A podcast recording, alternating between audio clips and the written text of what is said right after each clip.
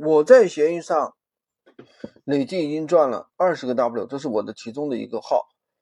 那你有可能损失好几千，这个呢，我不是危言耸听，这是我们实操当中可能会遇到的一些问题。那么我已经做闲鱼的话，已经做了一年多了，积累了大量的实操经验。我带的学员，他们也跟我反馈了各种各样的问题，都是关于他们在操作当中遇到的几种客户，可能给我们造成货物或者是金钱上的一些损失。今天的话，我就跟大家讲一下，大家就不要再去踩坑了。这一节的话将会非常的干货，大家一定要记得点赞关注起来。第一种呢，就是屠龙刀，不是小刀，上来就大刀阔斧的砍。如果说你这个定价定价两百块，他就给你一百块。像这种客户的话，我一般都是懒得理他，都不要去说，哎呀什么，你再给我涨点什么的，这没意思的。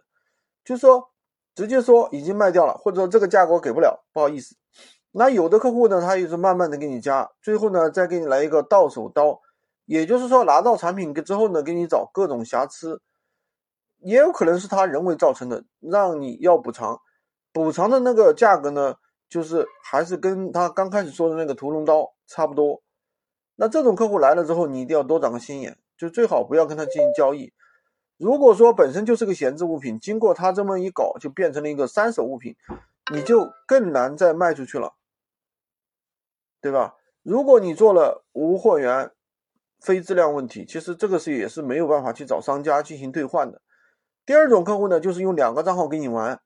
第一个账号呢下单，第二个账号呢跟你说发个地址，说按照这个地址寄过去，这个地址呢是另外一个地址，最后呢他再来玩申请退款，说没有收到东西，这种情况就算进入了闲鱼小法庭，其实也是很难胜诉的，因为你没有按照顾客的要求地址去发货，其实这就是一种赤裸裸的骗局。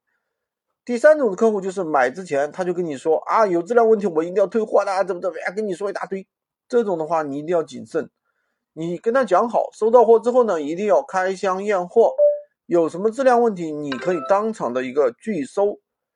对吧？先把这个丑话说到前头。最后一点呢就是比较难打交道的客户，在跟你沟通过程中就各种事情各种话，对吧？你就会有感觉。然后呢，你再看一下别人对他的评价，如果是比较难缠的，就最好不要跟他进行交易了。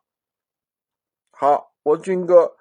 喜欢军哥的可以关注我，订阅我的专辑，当然也可以加我的微三二零二三五五五三五，领取闲鱼快速上手笔记。